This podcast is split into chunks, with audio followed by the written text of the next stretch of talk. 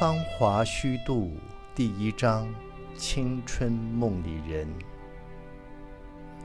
那天，子明打完球，换好衣服，离开香港大学的时候，大约是下午四点半。六十年代的香港，到处还有许多亚热带的木棉树。早春时分，会开出血红的花瓣。随着天气渐暖，那红色的花就会蜕变成坚硬的果实。春天尾巴来临的时候，白色的棉絮就会破壳而出，随风飘荡，像是雪花片片，煞是好看。子明走在路上，坐在电车。随着棉絮的指引，往北角方向一路顺来，风景和上中环浑然不同。路上行人的步伐就比中环缓慢几许。路边的杂货店和食肆迎风而来，都带着浓厚的外江味。或许会碰上美丽的上海小姐问路。大白天穿着明艳的旗袍，用吴侬软语嗲一声“啥啥侬”，哪能去李子亚中会？哼，子明会用标准的广东话礼貌地回答：“唔好意思，我都系第一次嚟北角。”那带有风尘味的小姐“哦”了一声。用贪婪的眼光，不消一秒钟，就将子明整个人扫描入眼，然后说了声“唔该”，转身而去。虽然六十年代已是这小上海的明日黄昏，但在译文的小圈子里。还是津津乐道地谈论何人何时住在谁家的隔壁，又写了本影射谁人的小说。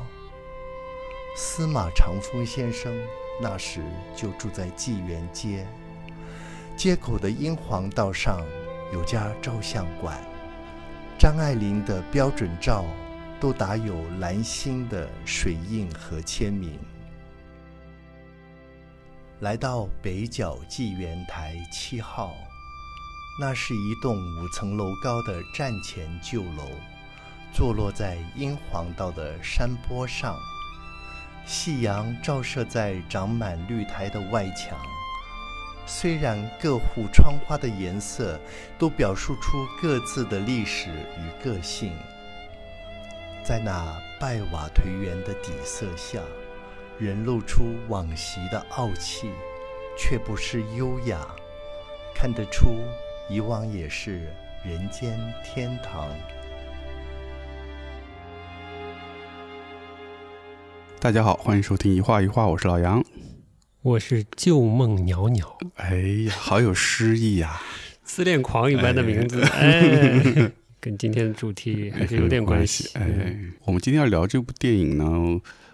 像是看了一本有声的图像小说，挺特别的一部电影。对，今天介绍这部电影呢，啊，先说这部电影，这个杨凡导演的《纪元台七号》，哎，是拿了一九年的威尼斯电影节的最佳剧本奖，好像是。是，它是部动画电影。哎，笼统的说啊，国产动画电影。嗯，国产动画电影，我怎么会看呢？啊？要求这么高的人怎么会看呢？嗯，我就疫情封控期间，嗯，呃，四月份吧，就是在各种以文艺作品打发时间的这个过程中，嗯，呃，把它就看了。哦，一认真看，哎呦，我觉得哇塞，就有种哇塞了不起，这是啥？好特别那种感觉。嗯，一开始给我推荐时候，我是一看动画，而且呢，说实话呢，那个海报。觉得海报的那个动画画风呢，就特别中式动画的那种感觉，确实有些劝退。你你你看完之后就强力推荐了，是，就又去看了一下他的那个故事的介绍，嗯，然后一看这故事背景，哎，有点意思，有点意思了。他这个大背景是一九六七年嘛，嗯，纪元台七号这个海报你怎么评价呀？所谓中西合璧的那个合的不太好的感觉，你知道吗？就我们国家的动画片的特点，本来就是起步比较晚。嗯，除了上影厂某些那个水彩动画什么的，嗯确实是经典。嗯，后来的很多动画都蛮有模仿色彩的。欧洲、美国、日本都模仿一点，嗯，然后又混在一起，然后到后来呢又想加入所谓的中国特色，呃然后就杂在杂糅在一起，就感觉很很深那个画面。那个深呢叫什么呢？就不伦不类。哎然后这个创作者可能对于他融合的这些东西呢，也没有太多的理解，嗯也没有生活经验，嗯结果呢，那个人物也没有说服力，嗯，故事呢也容易空洞。我这个批评也很空洞了，这是我的大印象，所以我一般看到这些我就去，嗯，混什么没混好啊？就是混了一些风格、地域风格的没混好的东西，我马上就印象很差。呃，杨凡这个确实他也混，他也混，呃、这也是造成我一开始看不进去的原因。嗯，嗯，就混的还挺厉害。呃就是他确实是把自己的热情和经验，就生活经历和审美热情都投入进去了，嗯而不是凭空的只想做一个有中国特色的动画而已对啊。对，就这个这个背景太不同了，以至于就是嗯，他这种混杂不是那种为了就为了自己看起来洋气入时、适合赶时髦的小朋友嗯，看，嗯对，呃，适合电视台或者影院去播，才这么做这样的风格。没错，我看了也是感这个感受，就是他不是说为了达到我一定要立一个所谓自己的风格而去做这样的动作，他是真的是为他整个电影、整个动画想要传递的内容在服务，嗯，所以看着看着就觉得，嗯，好像还挺合理的。就是对我来说，看完这个电影有多好啊！就是看完之后，我就是把我能找到的嗯像周边一样的书籍嗯都买了。嗯，杨凡这个自恋狂也真的是，他这个电影他出了三三本书，嗯或者说三套书。这个疫情期间买了，过俩月可能才收到，都是香港过来的。嗯那书收到呢，有两种意义上的残缺不全。哦，一本呢就是他的这个小说，嗯就是原著的小说。对，小说不叫《纪元台七号》，嗯叫《芳华虚度嗯，纪元台七号》。嗯里面呢就能有一些拿这个白色的这个修改修改液呀，它嗯。涂去了一些字样。嗯啊，，真的啊？对的。呃，这个其实在现在的这个所谓的外版书里稍微有点常见，哦，尤其台版书啊。嗯，嗯还有一本画册呢是有个大拉页，哦，大拉页呢不知道在进口的哪个环节呢给我被咔嚓掉了，被咔嚓了，真的啊？两折里缺了一折，哇，直接拉页变成碎页。哎呀，嗯，嗯，又不完整了，从哪儿说起好呢？对，我觉得这个话题呢，一定离不开香港。哎哎，扩展开了，能扩展到台湾、上海。对的，如果我们的听众呢对香港这个城市的过往感兴趣的话，嗯那我就已经可以推荐了。这部电影是非常值得一看的。而且不光是香港，嗯，包括内地和香港，的关系。关系哎，有个人呢，他最近看了一个我之前提过的坏书，但是是可以说的坏书，哎是。哎，个打引号的坏书，就是哎《大逃港》，它其实也是国内正式出版的刊物，是，哎，嗯。那不是刊物书籍。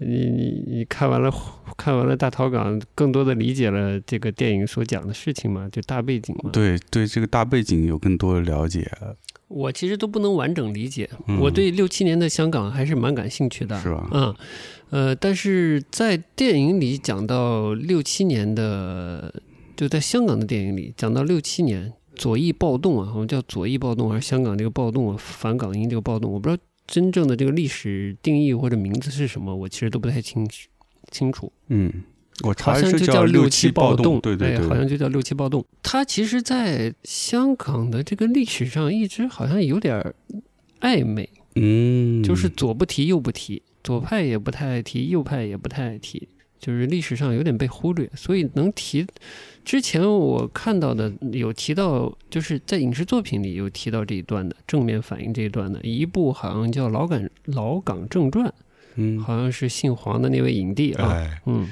香港新皇影帝，大家是扳着手指也知道，对，他可是其实他是老左嘛，嗯嗯，左派，所以当时这个大陆背景的这个影视公司啊，呃，投拍了这部《老港正传》，是一个非常爱国的一个居港的电影放映员的故事。哦，没记错的话，里面有这个六七年的一些剧情的反应。嗯，但另一部我一定没记错的呢，嗯是呃，我不记得是八十年代还是九十年代了，是钟镇涛跟张曼玉演的一部电影，叫做《The Fishy Story》还是什么？哟，那这段历史，香港电影还是有不少的在，没没没，就嗯就这这么多了。哦我涉猎的不算特别多香港电影啊，但我知道的就就这么一点儿。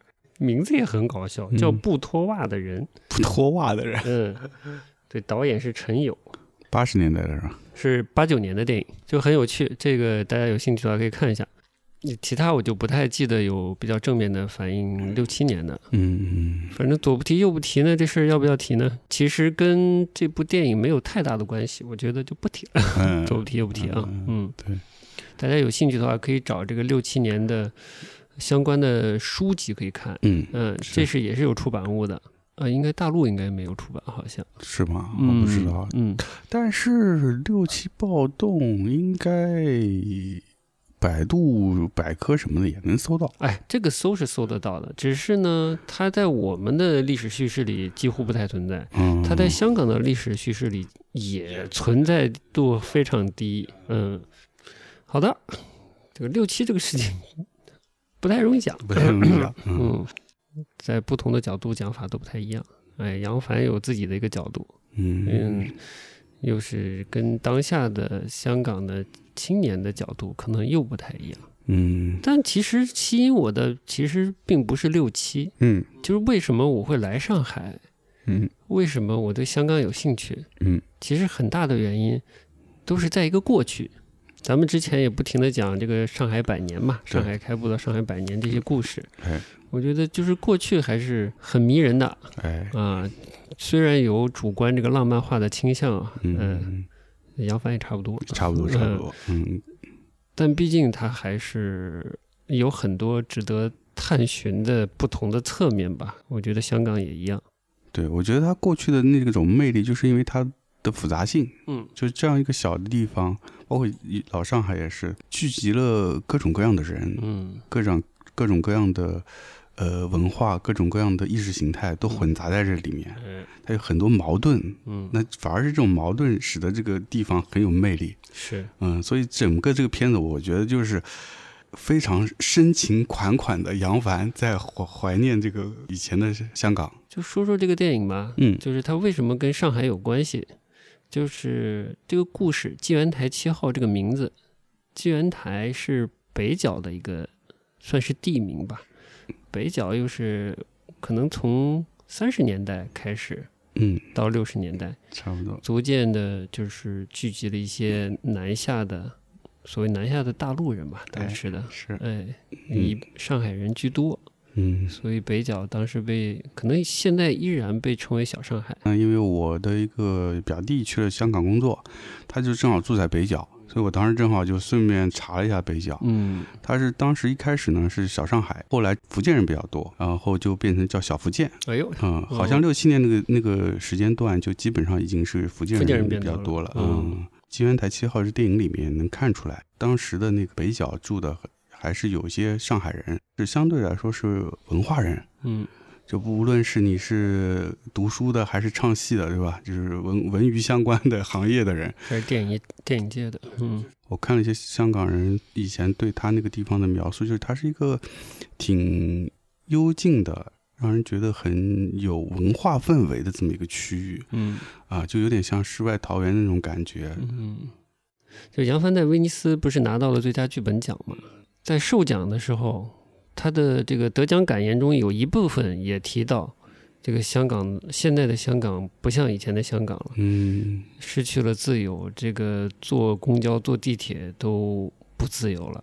呃，说说了一些话，我这边就不完整重复了。呃，但这些话呢，就遭到了一些香港年轻人的这个反对，哦，就觉得他没有同情心，嗯。嗯、然后可能又自私又自恋之类的。嗯我觉得自恋是完全没问题的，有多自私，我打一个嗯，比较大问号。是，我觉得就是有生活经验的人把他的想法分享给你啊，这个真的是是无价的玩意儿，嗯。无价的玩意儿啊。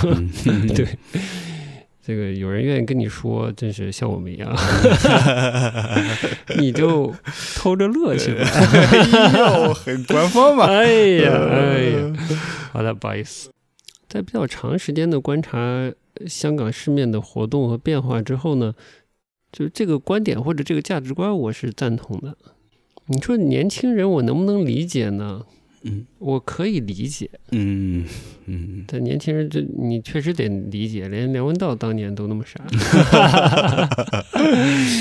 对呀、就像我们说过的，就是年轻人谁不是傻逼呢？是吧？嗯对的，他如果没有足够有智慧、有经验、有能力的人去帮助他、呃引导他的话，嗯，那他就只能做他的眼界和能力能做到的事情。嗯回到我们说之前节目经常提到上海、提到香港嘛，嗯提到对过往的好奇心，我多少觉得啊，就最美好的那个时代啊，有点过去了。嗯所谓最美好的那个时代啊，嗯并不是所有人都美好。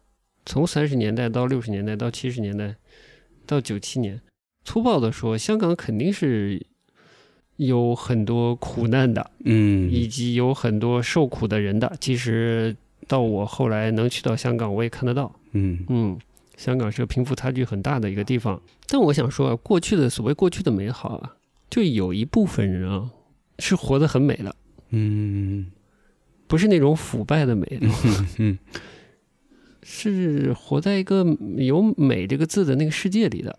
或者我觉得说是一种他活得很可以活在香港活得很自得其乐，嗯，就不管他是哪个阶层，他可以找到一种自适合自己的生活方式。嗯我觉得这点跟上海也是有有像的地方。嗯其实老上海也是，他有很多可能他生活的水平和他的阶层他没有那么高，但他依然可以在这里面找到一个让自己很惬意的一种方式。如果真要说故事梗概，其实挺简单的，就一句话就讲完，了。一句话就讲完。对，但是但是里面的内容还是非常丰富复杂，嗯又不是说就是一句话两句话能说说清楚的一件事儿。嗯嗯，那其实故事无非就是呃六七年那个动荡的香港的背景下，一对从那个台湾漂泊到香港的母女嗯，和一个港大学生发生的三角恋。哎杨老师可以啊，啊 差不多是这个意思。对，嗯但是实际上这电影的内容真的很丰富，嗯，不绝对不止这一句话可以概括的。他很快就进入了一些跟情欲有关的部分，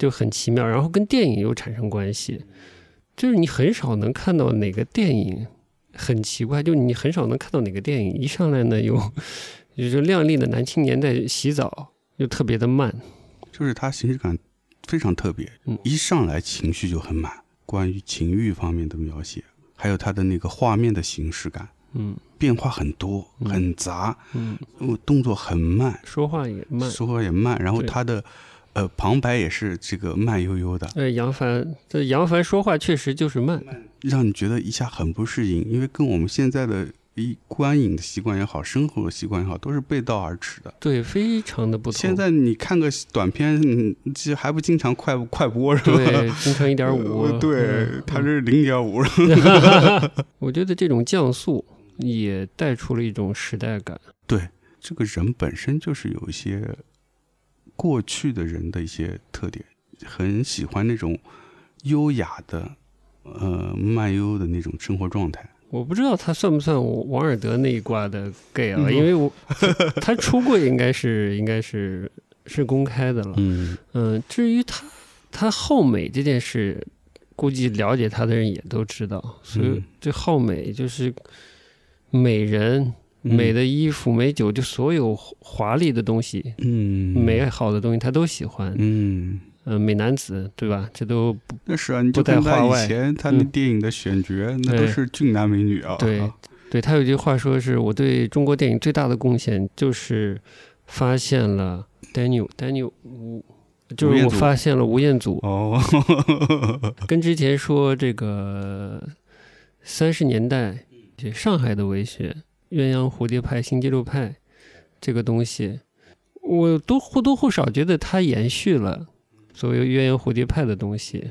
他之前又改编亦舒的小说嘛，其实那个《流金岁月》就是哦，流金岁月是艺术小说啊，娄烨不是在谈论自己的这个呃兰心大剧院的时候，就说呃原本的这个星期六派或者鸳鸯蝴蝶派本来是一个蛮成立的一个文学系统了，或者一种流派了，嗯，但随着这种时代更迭，嗯。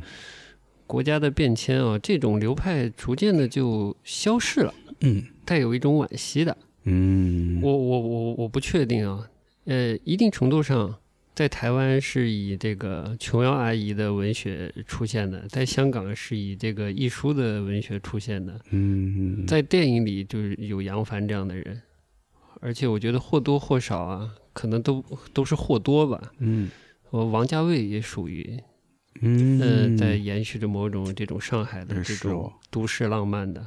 就其你这整个电影情绪非常的丰满啊，而且我很很久没有看到一个作品里面作者对自己描述的东西有这么强烈的热情的。嗯，我好像是是有些日子没有看到了，我看到一个真正爱文艺的人的感觉，我很难说。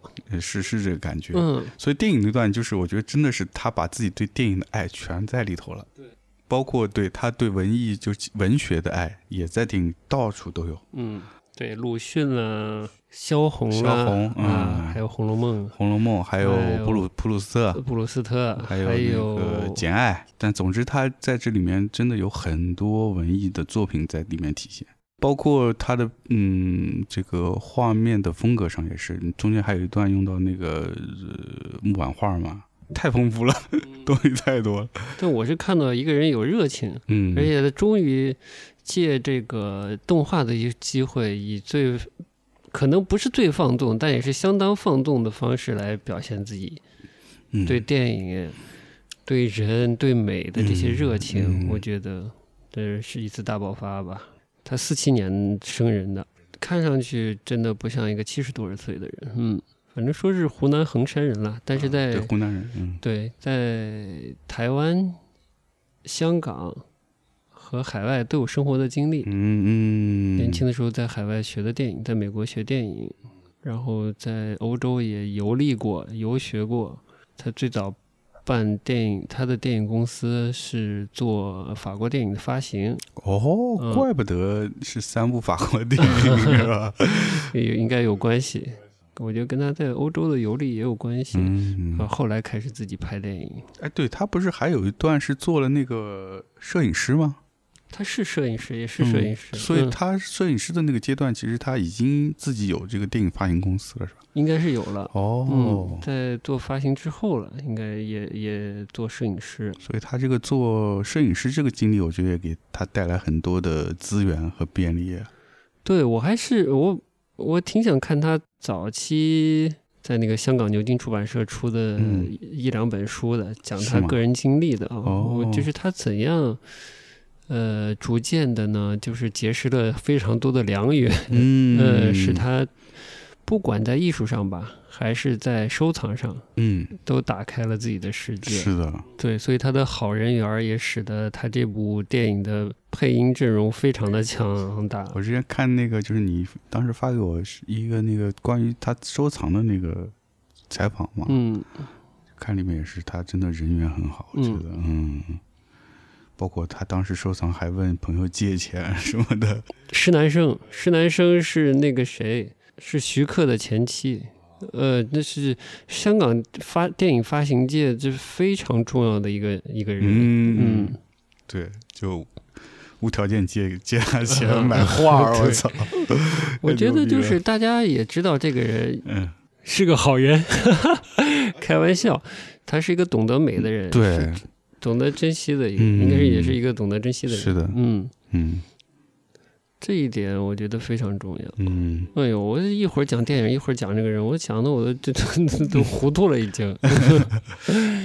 呃，其实他这个人也折射在电影里了。嗯。我就在我看这么多年电影里，嗯。我就没有看过这么，我觉得描写的这么好的，嗯，又有很强的留白的这种两代人代际之间的这种性紧张，嗯，嗯哎呀，这个总结的好，呃，很生动。哎，嗯，但是我觉得他所有这些，不管是情欲的东西还是时代的东西，我觉得都不新，嗯，就时代都在以一个轮回的方式在旋转。嗯。那人的这些这些基本的欲望和这烦恼也从来不新鲜，我觉得。呃。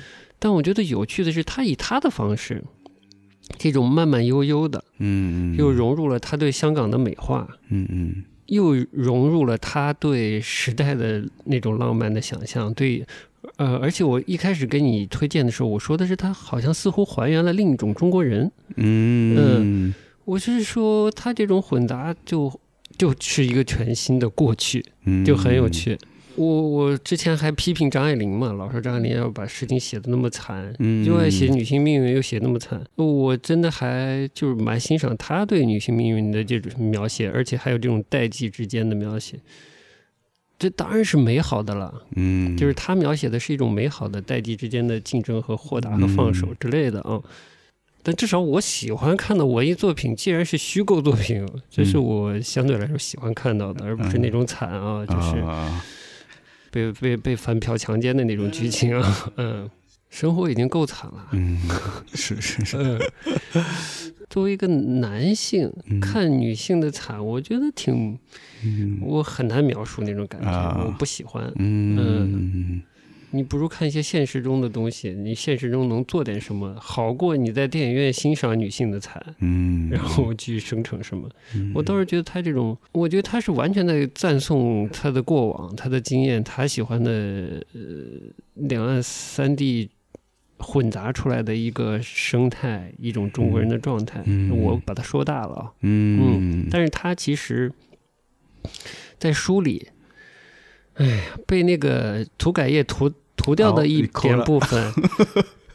那 但我觉得也没什么，而且涂的人也涂的不用心，因为这句话在正文里也出来，在他的那个呃后记里也出来，他把后记的部分涂掉了。同样的一句话在正文里没涂掉，他就说他很有幸做过中华民国人，也很有幸做过香港人。嗯我的意思就是，他把他的人生经验啊，和对，我是觉得他认为不同的人啊，这这个身份属性背后嗯都有嗯美好的、值得回忆的那一面。嗯然后他把这些东西放到电影里了，嗯但跟小说其实不太一样。哦电影里是一两代人嘛，一母一女。是嗯，我说夸张一点，就是两代人的性紧张。我嗯的，行 呃，而小说只有前面两章，嗯没记错的话啊，是这个七元台七号里的故事，剩下就是这个啊女，啊这个女儿，一个是回忆自己在台湾的生活，一个是后来逐渐成长长大、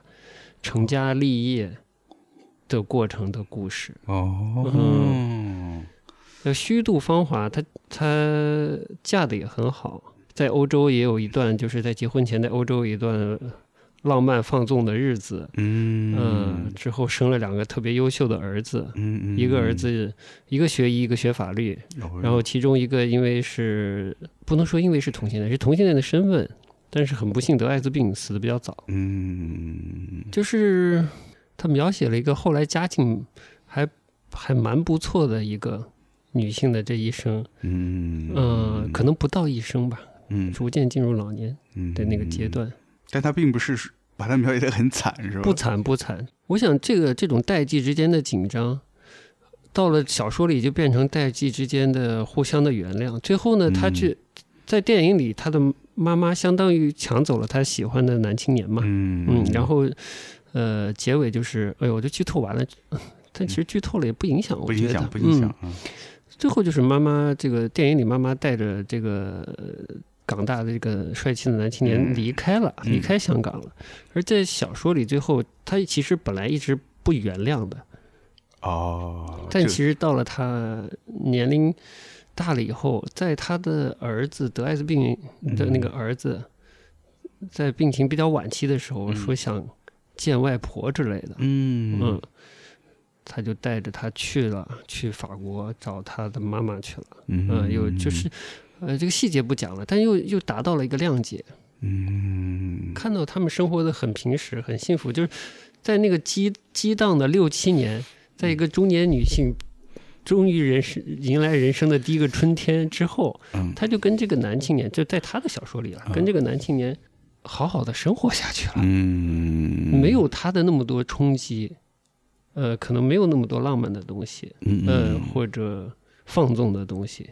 就是小说里面有表现这个女儿有一种补偿心理，就觉得妈妈嗯既辜负了她，嗯在情感上又有对她有亏欠，嗯像抢夺了她的，嗯嗯，在感情上对她又其实又好像有抢夺一样，她一直有补偿的，多少有一种希望被补偿的心理，嗯在自己的人生中。长得又好看，又去当名模啦，又去欧洲游历了，又差点当影星啦，然后后来嫁了富商啦，哦。生了两个非常优秀的儿子啦，等等等等啊，就是在这个，所以叫芳华虚度嘛。嗯。芳华是美人，美人日子又带着虚度的。感觉，但其实就是杨凡可能对自己的人生经历在里头也有一丝丝反省嗯。的意味，就是虚度美美的虚度了。呃 但我总觉得是美美的虚度要比难过的虚度要强，嗯，嗯生活都是虚度，是嗯，还是美美的虚度还要好一些归根。结底都是虚度的，对对对，所 所以尽还是让它美一点好。完全正确哎。哎 的确，虽然我我我才刚才才听你说他这个呃小说的故事嘛，但我觉得就光看电影就能感受到杨凡他自己的这对生活的这种观点，就是虽然整个片子基调是有一些怀旧和忧伤的，但看看到最后，你总感觉他以自己饱满情绪，想要对未来有一个更好的期待，他给你的是那种希望。归根结底就是一个很美好的，给你一个嗯这样的一个印象，嗯，就说明他整个人对于生活的态度就是这样的。对，是的，就里面对香港的是确实有很强烈的怀旧。嗯我觉得就是呃说大的方面的话，就是他对那个时代的香港，那个时代的香港的一个小角，那个时代香港一个小角，就是融汇了不同地方、不同背景命运的人啊。嗯，但他其实对这些人的背景留白都挺大的。挺大的，嗯。嗯。那个上海阿姨嗯。那个角色，嗯嗯其实是潘迪华要求的，啊，他他自己要求演的啊，他想加入这个电影。哦。就是这个稍微拐两句背景啊，嗯。就是他本来他想做一个环保的电影，他说以前环保的电影啊，which means 省钱，哦，就是他想真人嗯。很麻烦啊，有些东西他又不方便拍，嗯，就是啊、我大概想起来，他觉得他也到这个年纪了吧，嗯。多少有点这个因素，他想自由的嗯。拍自己想拍的东西了。嗯。动画这个形式是最自由的，我想怎么画就怎么画，嗯。他就走向了动画的路。嗯这个就比较坎坷，最后决定这个美术的方式、制作的方式，砸了很多钱，嗯，卖了一张张大千，还卖了个房子。我的天哪！就是他本来其实初衷是想环保一点，少花点钱。本来想着少花钱，没想到进了个大哎坑。呦他他因为不了解动画，哎呦，他这个电影业混那么久，动画这玩意可是个大窟窿啊！大窟窿。呃，我咱说看着好像个挺少的，投下去就不是无底洞了。这这全是人力啊！嗯而且他的他要求又特别，嗯，对，嗯，画了很多根据呃旧香港的照片素材，又嗯画了很多的景和小素材，嗯呃，手绘。这个人缘好就起作用了，嗯就是他人缘太好了，就是张艾嘉知道他在拍动画片了，嗯就说能不能我来配音？他本哦来请了主动要求是吗？主动要求哎呦，本来台湾的一个嗯配音的一个非常有经验的一个老师，就已经说好了。哎，说他来，哦，过了有多久我也不知道了。呃 张艾嘉听说他在制作动画电影了，嗯说我能不能来配女主角？嗯，他当时想的，我这个电影就要新，我就不要走大卡司嗯的路线。嗯他就跟张艾嘉说：“那你来配主角吧。”他说的主角是那个呃西蒙女士，哦，好像就一句台词。哎呦，张艾嘉这就好像他的意思是张艾嘉听说听到了这个回复以后，就非常的失望。哎呀，他听出了张艾嘉的失望，为了不让张艾嘉失望，嗯，就主角哎，给了张艾嘉了。这一给张艾嘉完了，嗯，这就配的人也不能再差了是吧？而且张艾嘉会提出，就是要不要请其他的哦嗯就逐渐的，可能要了命了。这有一个张艾嘉在这剩下的就非常好请了，我觉得也是，而且有些都不用张艾嘉帮忙。嗯，嗯，对的，他本身自己就跟很多人人缘很熟。那你你说那个谁，冯德伦和那个吴彦祖，吴彦祖那不用说了，对吧？嗯就自己他带出来的。对，嗯，这细节就不说了，嗯花絮也挺多的对。但就是刚才说到哪，呃，是说说到那个那个那个上海呃阿姨阿姨的那个角色呃，在这个配音阵容逐渐扩大的时候，嗯这潘迪华也知道了。呃潘迪华也要求自己有个角色，这不太正正好了吗？嗯说北角的故事，有一个上海的阿姨下来配音，那嗯简直是。嗯对他那上海话还是可以的，比那个谁的蒋雯丽那个上海话蒋雯丽，她是我觉得她也是故意的，故意的是吧？对，嗯就是她想突出一个读库有一篇文章，嗯就是嗯、呃是几十年代的时候，一个上海女性嗯，她去香港生活的故事。哦，我知道那那篇我还没看呢，你还没看？嗯。嗯总之，呃，他也想体现，嗯、呃香港有很多外来的人，所以他那个上海话故意说的比较生硬，是吧？哎，嗯，嗯，我所以，我一开始第一遍看的时候，我一开始没听明白这是上海话，又有点像上海话，有点怀疑，呃对，又有点好听听闻，那个音调很怪，你知道吗？就就连那种那个杨金帮都不算，我觉呃得。对对对对，安徽上海话，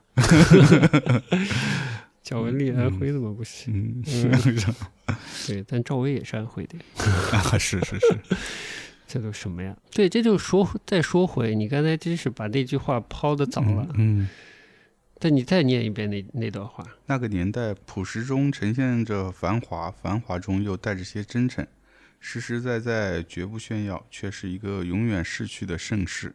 嗯，我觉得你的理解其实是比较准确的。就刚才你说的，就各不管是什么阶层的人嘛，嗯这当然是他理解的。我觉得，嗯香港一定有生活比较困苦的人，对嗯，但是他理想中的，或者他觉得香香港美好的那一边，就是各个阶层可能都有自己一个相对舒适的生活的方式，嗯又保持相对的体面，嗯嗯嗯，不过于的炫耀，嗯，是吗？是这个意思吗？是是，嗯我觉得他的这段话描写的跟他《纪元台七号》里面的那些住户就很吻合。嗯。俗气的话叫低调的奢华，可以这么说，是吧可以。呃，包括我记得他嗯那个家男家嗯男学生到他们家去给这个女孩子补课，第一次进去，对于房间的那个描写嗯，也是透露这个感觉，嗯。因为他用了一个类比的方法，就是先去了那个楼上的那个嗯男旦的那个呃演员家，哎哎，梅太太，梅太太嗯。去他家，他家是完全相反，嗯。就是一个很很彰显的一种奢华。嗯。然后马上下来到了这个于太太家，嗯。又完全变成另外一个世界，嗯就是他杨凡自己所追求的那种嗯非常呃怎么说不炫耀的那种那嗯，种繁华。它是一种遥遥的这个民国，遥遥的民国，对对对从对，台湾来的一个母女嘛，对他的那种那种呃繁华都体现在这个主人自己的生活方式里面，比如他大量的藏书，嗯，本来书可能在那个时代其实依然还是一个比较奢侈的比较一件事，奢侈，对对，包括他有藏的字画，嗯，对吧？嗯就还是嗯蛮有趣的，跟跟他自己怀念的那个香港也是一样的。他嗯形容这个香港，其实就是他所向往的这种生活的状态、生活的方式。嗯，嗯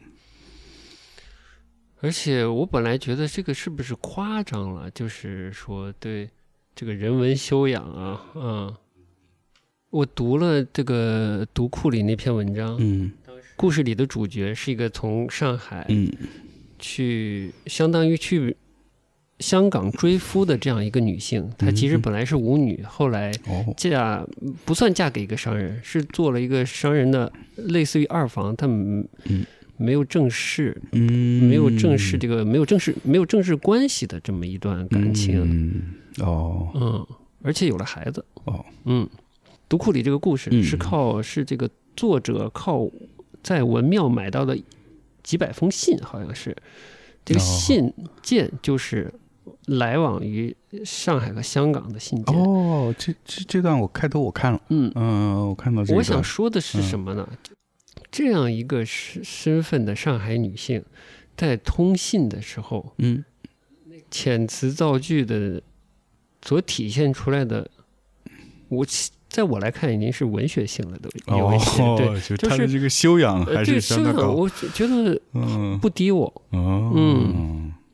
半文半白，而且哦。有一点有一定文白夹杂的那种感觉，嗯，呃这令我还蛮意外的，是吧？嗯，老上海也是还是有这种很高级的人 但我的意思是，他身份并不高，对，啊，对。就就像，呃，就像剧中的蒋雯丽一样，嗯。不知道我不知道怎么形容，哎啊，是啊，嗯，嗯。哎，这感觉蛮有趣的，嗯。对。他其实应该是一个，的确，他那个设定感觉他应该是一个不是很高阶级的这么一个人，嗯。嗯。他是去找舞厅嘛，好像是要去上班，问丽兹酒店的那个舞厅在哪里，嗯。嗯之类的，好像是这种感觉，嗯。嗯。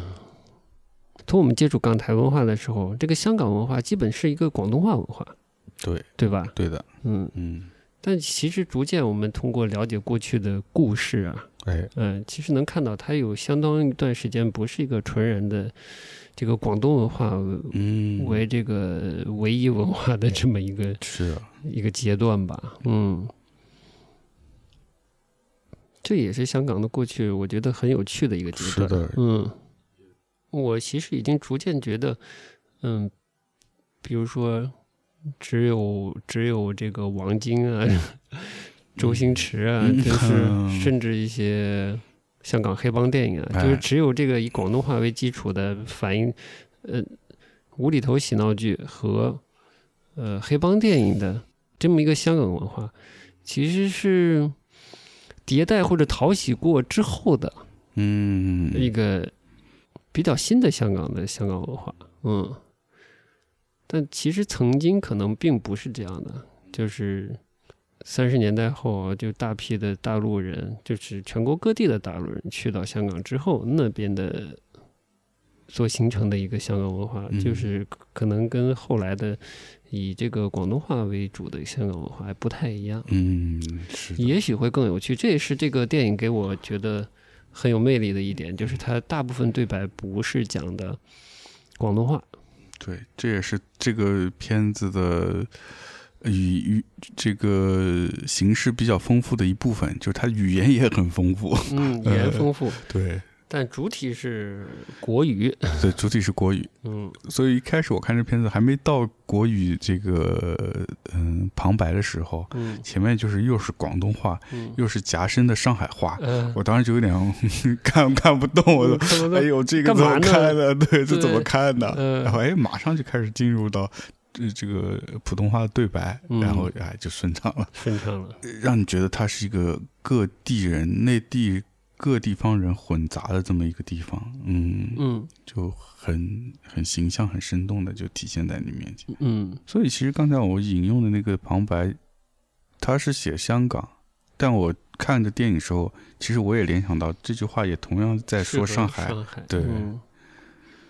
所以就能感觉到，在看片儿的时候能感觉到这个上海和香港的之间的那种很特别密切的一种联系。嗯又是又是在北角嘛，嗯，但又是台湾腔了。哎，对对对，嗯，之前总说什么民国热，对旧上海的怀念，嗯这啊那啊的。嗯，越来越去就是热的很表面。我觉得杨凡是通过这个电影，他是把他自己见到的、经历到的民国的那种文化，再通过自己的咀嚼，然后又把它造出一个一个他想象的他怀怀念加上想象的这么一个民国的感觉。除了那些怀旧的部分，很重要的是其实是两代人之间的关系一个更迭。嗯，然后他很有趣的就是做了一首歌，就是主题歌是吗？呃，不是最后那个《流金岁月》那个主题歌，而是其中有一首既有奇遇的那种唯美唱法的，嗯又有年轻人的 hip hop 的那个嗯唱法的嗯这么一首混杂在一起的歌。我们要不听一下？好的，嗯，来听叫听。叫南十字星。哎呦，这嗯南十字星，嗯，嗯上海的一个酒吧也叫南十哦字星。，对哦。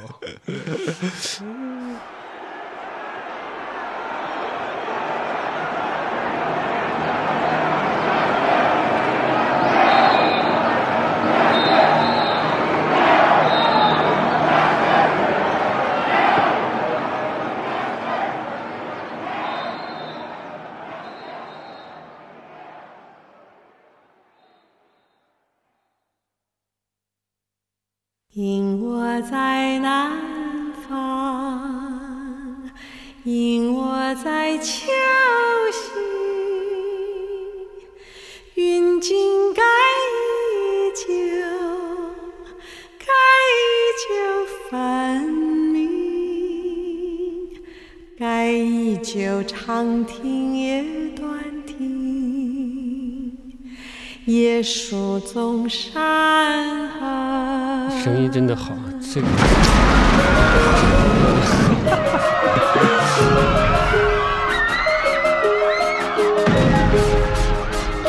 冇嘢睇噶，行開啦！为什么醒来在天黑后，人怀的思绪拽着走的太难受？记忆里那些恼人何时才会没有？真的没有，夜空中最暗的星守候。一个爱不想醒来，趴着等待，不能释怀，原地徘徊，孩子还是没有办法离开。越想丢弃的东西，越加负担，越加实在，越坏，越不能失败。为何把噩梦该走该走？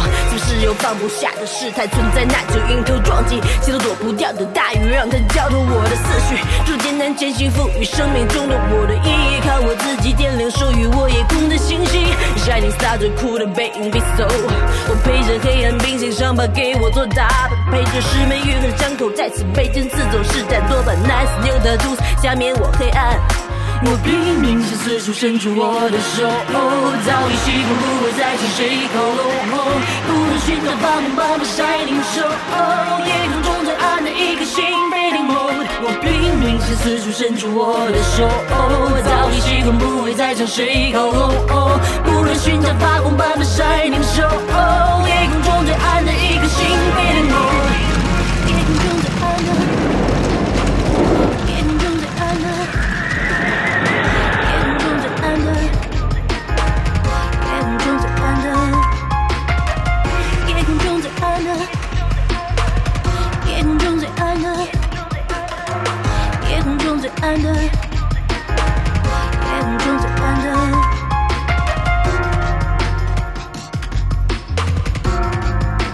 引我在南方，引我在秋夕。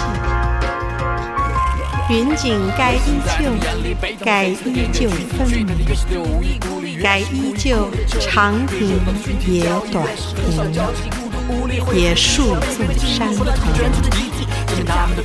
我没记错的话啊，杨凡说这段是他写的，哦，写的很好，其实，嗯，树纵山横，长亭一短亭，亭子的亭啊，这是读过书的人呢，读过书、看过画的人，看过画的人，哎，对这个大家的这几句原作都是这几句诗里有画面，有画面，很有画面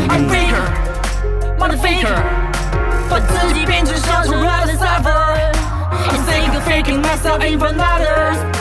I'm gonna be your shining star mother. 我拼命是四处伸出我的手、哦，早已习惯不会再向谁靠拢、哦，不再寻找发光般的闪耀 Oh，，夜空中最暗的一颗星被你摸。我拼命是四处伸出我的手、哦，早已习惯不会再受谁靠拢、不再寻找发光般的闪耀手、哦，夜空中的一颗星被你摸。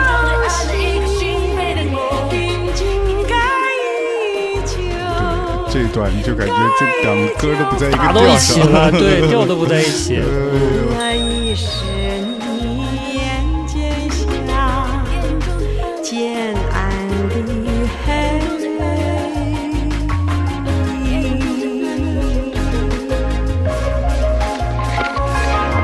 嗯赵薇来了，那天一起出去散步是不可能了。你爱我吗？哎，就这个节奏，就是这么慢。嗯。嗯。稍微说一点配音的事儿啊，就是嗯。说先说一点配音就可以拐到音乐，嗯。配就是配音和音乐什么关系呢？嗯。都很新制作了。就杨帆说，他当然很希望这个东西既是旧的又是新的，嗯。他然后所有的配音都是配音演员独自完成的，嗯。所有的对白都没有像有的动画片一样是有对白的时候就两个人一起在配音间嗯，完成一个对白，有一个相互的呼应。没有的，他全是啊一个人录的，哦，就所有的对白都是一个人录的，自己的对白自己一个人录掉，哦都是这样录出来的。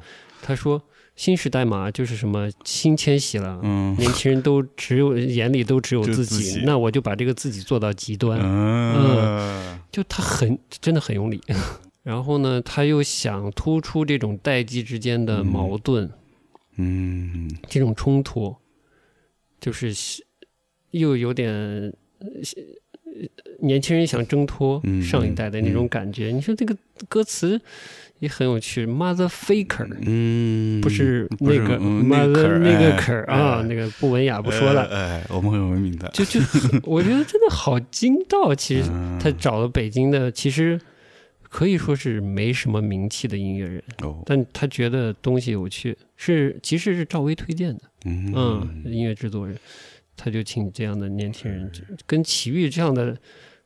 祖母级大牌啊，搞这么，你说他极端不极端？呃我觉得也是蛮极端的。端的一般成熟的这商业片导演不会干这种事儿的。不会的嗯，对，所以从这个歌到他的电影的故事和他的呃视觉风格，我觉得他的现在对于这种审美的追求，他特别喜欢这种新和旧、嗯传统和现代，然后呃洋和中。嗯，他其实这个东西也就是民国时候的那些人去我觉得是。玩味的东西，他依然延续这个这个东西。而且他还很舍得，他自己写的那么唯美的诗啊，哎嗯，他就为了体现这个母女之间的这种紧张的对抗的，也就其实更多是是一种就是时代交错的那种很强的那种能量感。是是你说这个女儿不想不爱自己的妈妈吗？甚至里头没有一些一些想模仿的部分吗？肯定有的，嗯但嫌弃的部分也明显，嗯在剧情里也看得到。对，这是一种很矛盾的心情。是的嗯。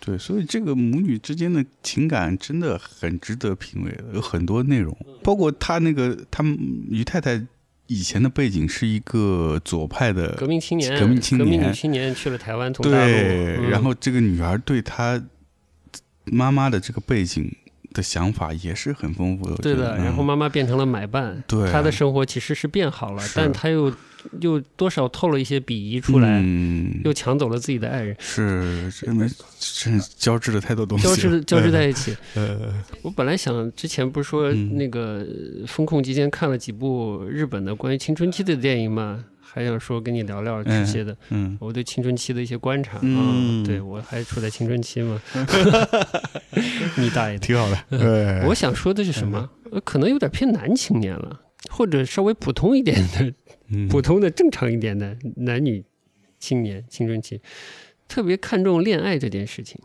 就好像你喜欢的那个人，如果不喜欢你，你这个自我认知嗯。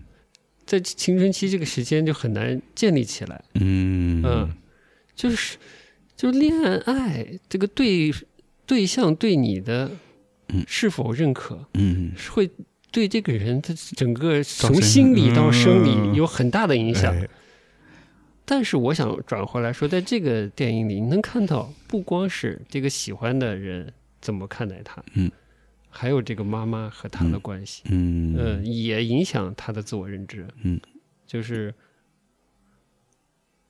我怎么认知这个妈妈，以及我要多大程度上继承这个妈妈或者颠覆这个妈妈，也决定了剧中这个女孩子这个自我认知，嗯，就她在建立自我的时候，这个参照也很重要。嗯。嗯，而而且在这个电影里，这个男青年显得没有那么重要，其实他也也重要了，尤其在你在看小说的话，嗯。嗯 是他长久的一个不也不能说阴影吧，嗯嗯，嗯，但一个结在那里。电影里面看感觉是母女的关系更重一些。嗯，对，我觉得是，嗯、就是在剧情的安排上，多少的让这这部分显得弱了，哦，但其实从他的描述来说也不弱的，嗯。就是又请他去舞会，又请他看电影，又请他打网球，嗯嗯嗯嗯对，就是他自己也总结了一遍嘛，说你跟我请我去这么多的地方，嗯就代表嗯。你爱我吗？还是什么嗯之类的，是吧？你对，其实他其实应该内心是非常介意的，嗯嗯，非常也非常看重这件事情的，嗯、但他心里又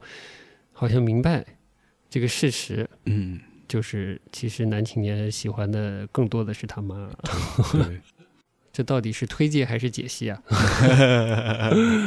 呃，好吧，就是层面还挺多，嗯大家可对以不妨一看。不妨一看，但我觉得门槛有点高，嗯，门槛蛮高的。嗯如果你对上海和香港兴趣不够大，又知道的偏少的话，看起来会真的蛮费劲的，嗯，甚至觉得这人特别的做作，哎，特别的做作，很很容易让人觉得他很嗯做作，而且还甚至比较极端的反感。我觉得是也哦是有可能的有。有可能的，嗯嗯，但不妨一看嘛，嗯，不妨一看你个人看了以后是什么感受，就看各自 造化，各自 这俩字太劲道了。嗯我用文艺作品完全是镜子，对的，嗯嗯，最后照自己，我觉得是、嗯是的嗯，那差不多了。差不多了。哎，最后我想说，就是对于杨凡的这个作者，我觉得那天你突然嗯，就是你说这个创作者都像都像杨凡这样就好了。哦，我觉得后来我越想越对，那么对法，就像你说，他能把时代、把历史、把个人全部包含在这里面，这个个人包括文艺作品中的个人和他自和他自己而不像现在很多的创作者是要么沉迷在挖自己上，嗯要么全然的关注外界，嗯。而没有把内和外做一个很好的结合。嗯。嗯，然后对，说到这儿，我想起来他片子里还有一段对白，嗯那句话它叫什么？嗯，这是一个动荡的时代，我们只不过是在寻找自己。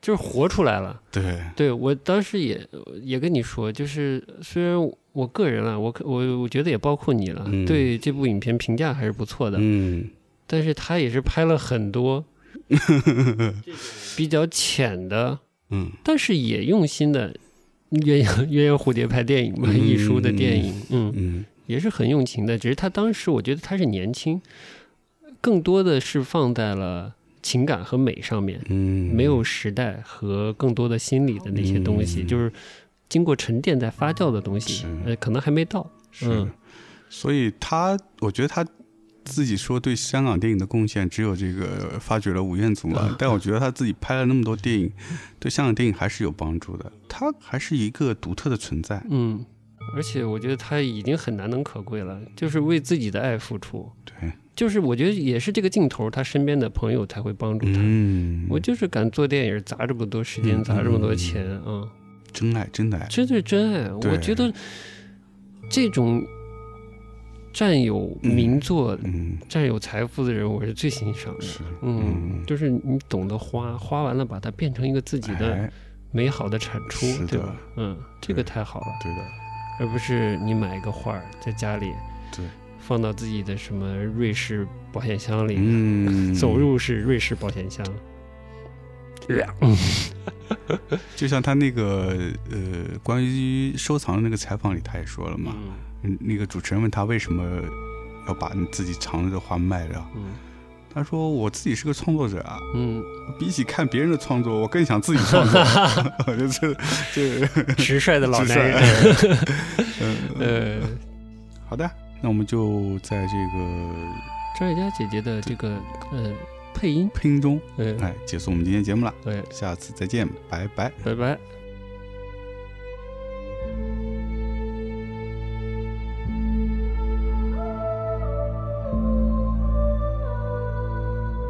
其实，你很知道自己的本钱，却又很刻意隐藏自己的本钱。你穿衣服看起来很素淡，但是衣袖会打折，这就露出了你虚荣的本性。有时，你喜欢皱下眉头，似乎有些心事；有时，又会微开唇口，把心事变成性感。这些迷人的地方，有人是天生的，有人是不自觉。但是你是知道自己的本钱，不用我说，你也知道。很多女人第一面见到你，都会对你有幻想。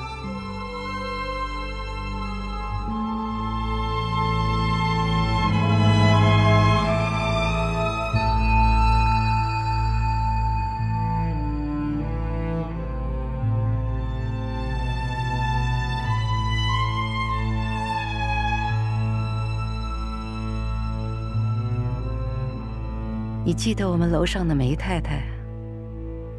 自从那天你上错楼到了她家之后，她就一直惦记着你。有时在楼梯口见到，总会问句：“您那补习老师大学生最近怎么了？有空带他上来坐坐，喝杯茶啊。”你也知道他家养了许多猫。有只常喜欢跑到我家来。你知道，有天他告诉我，其实他不是女的，只不过花旦演的太多，太入戏，做不回男人。